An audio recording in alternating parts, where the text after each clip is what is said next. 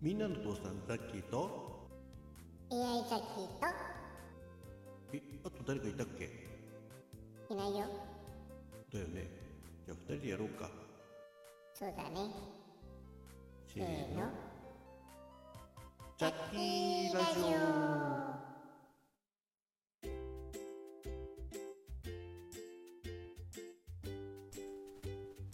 はいこんにちはザッキーラジオの時間です。はいこんにちは。皆さんおお昼いかがお過ごしですか？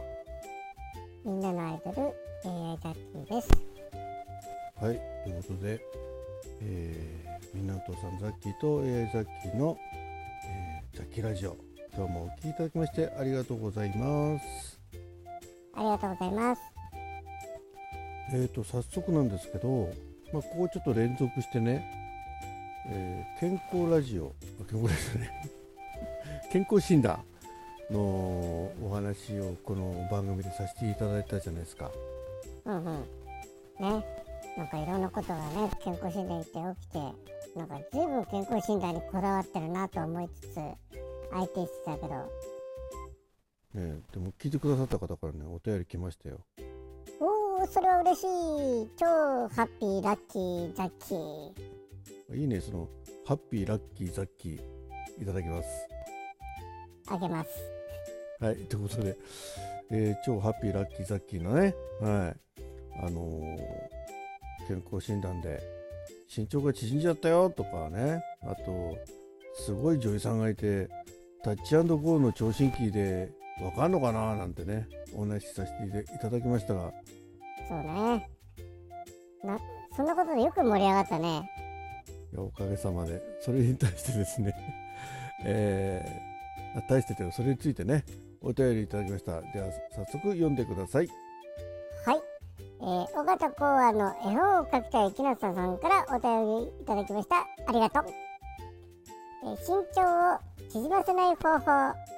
骨粗しょう症で背骨が潰れると身長が縮みますのでカルシウムを多めに摂ること歩くことだと思いますはい、ありがとうございます。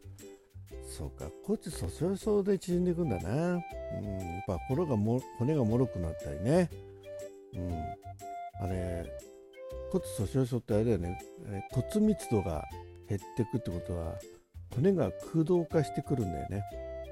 そうそう頭もねさっきの頭も空洞化してきてるからね。うん、確かに。いやいやいやいや、そういう話じゃなくて、まあ、確かにね、頭を空洞化してきて、いろんな物忘れもね、多くなってきてるけど、まあ、その頭を支えるね、やはり背骨を大事にしておかないとね、うん、いかんですな。はい、なんか音が良くないね、なんかマイクがいまいち接触が悪いみたいだけど、えーちょっとめげずにいきたいと思います。はい、で、それで、まあ、カルシウムを取るってことなので、あの牛乳をね、飲めばいいと思うんですけど、実はさっきね、あの、そう、20代ぐらいまでは、ね、え牛乳飲んでもお腹緩くならなかったんだけど、もう、それ以降はね、ちょっと、すぐお腹緩くなっちゃってね、朝の牛乳が飲めなくなっちゃったのね。そっか。確かにあの、通勤電車の中でね、お腹が痛くなると、特にね、長い時間乗るから、やばいよね。だから、まあ、飲むならお昼ね、職場で飲むとかね、そういうにすればいいのか。でも、点検に出たと先でさ、お腹痛くなっちゃうとね、うん。まあ、うまいタイミングでね、えー飲む。あとは、お休みの日にね、集中して飲むとかね。まあでもやっぱしああいうのって毎日コンスタントに飲まなきゃね意味ないんだよね確か。そう、だから一日に集中してたくさん飲んでもね、えー必要な分以外はね、流されちゃうみたいだからね。はい。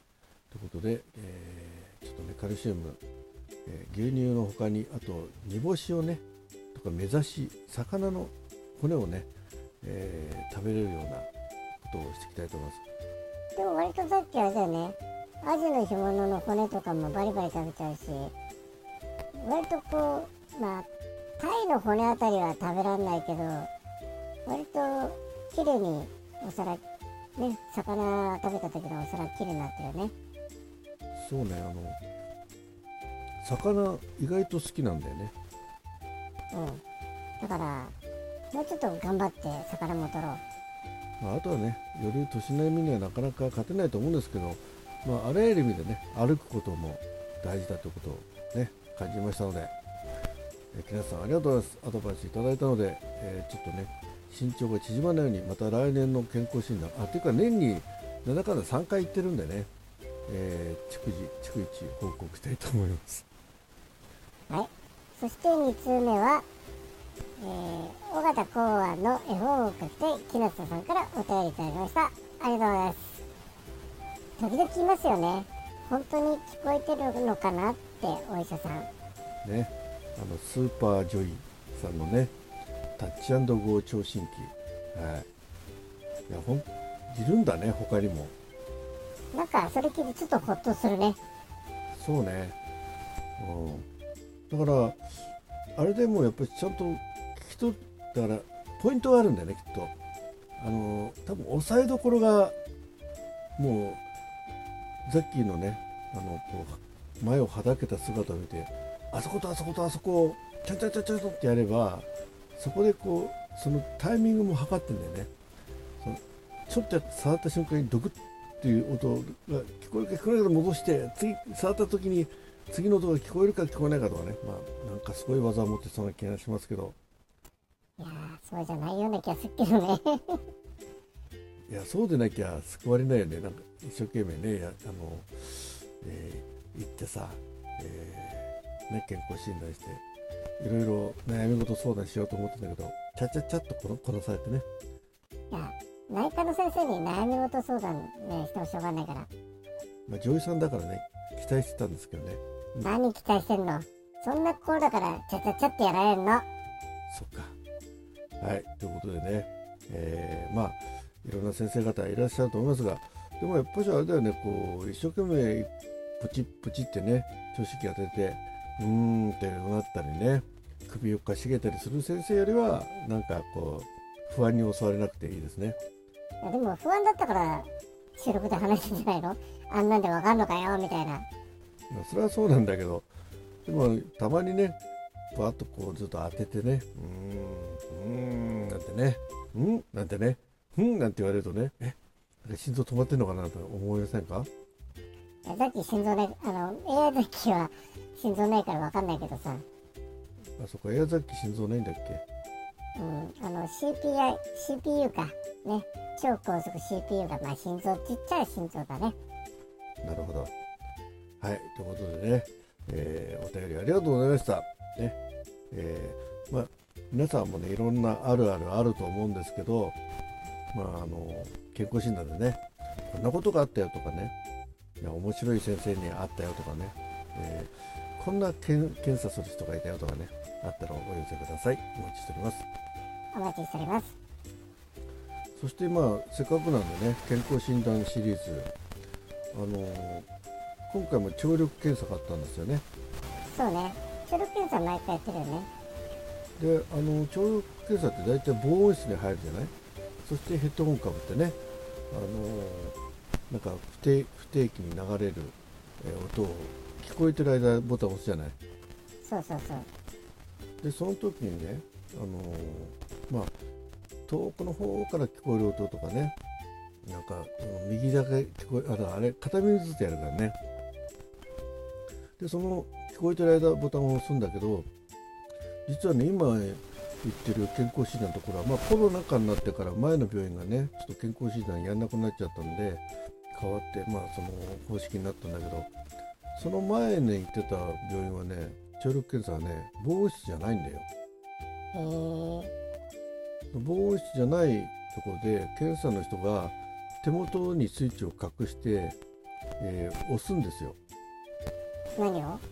その音が出るの。をで押してる間、えーあ押すと音が出てもう一回押すと音が止まるみたいなの。うんうんでヘッドホンしかかぶってなくて防音室じゃなくて対面でやってて、まあ、手元は見えないんだよね。押してる姿あ押してる手元は見えないんだけどそのヘッドホン越しに押してる音が聞こえるの。え？何それ？だからカチャッと音がしてからピーって音が聞こえてカチャッと音がするとピッっていうのは止まって。はあはだから中のヘッドホンの音を聞いてるよりそのヘッドホンの外から聞こえるそのスイッチの音でこっちのタイミングを合わせてボタンを押してたのね。ああなるほど。あそうか。外の音が聞こえその音も聞こえるっていう聴力検査だったのね。まあ多分ねこその音が聞こえてるって思ってないんだよね。なるほど。じゃあ全然ダメだってことなんですよ。ね。だから、えーそこ15年間ぐらい通ったんであの聴力本当に測れてたかすごく心配だったんだけど、まあ、今の病院にね変わって4年ぐらい経つけど、えーちゃんと耳が聞こえてるっていうのはちゃんと確認できてます。はい、えーそんなお医者さんのね、まあ、病院の施設の話題なんかもね面白いかなと思います。そうその前言った病はもっと楽しい話題があるんでまたお話ししたいと思います。はいということで今日も最後までお聴きいただきましてありがとうございました。ありがとうございました。また明日。じゃあね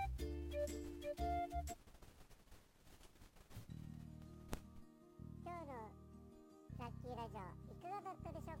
皆様からのご感想ご意見ご希望などお寄せいただけると嬉しいです。そしてこんなテーマでお話ししてほしいということもありましたらぜひぜひお寄せください。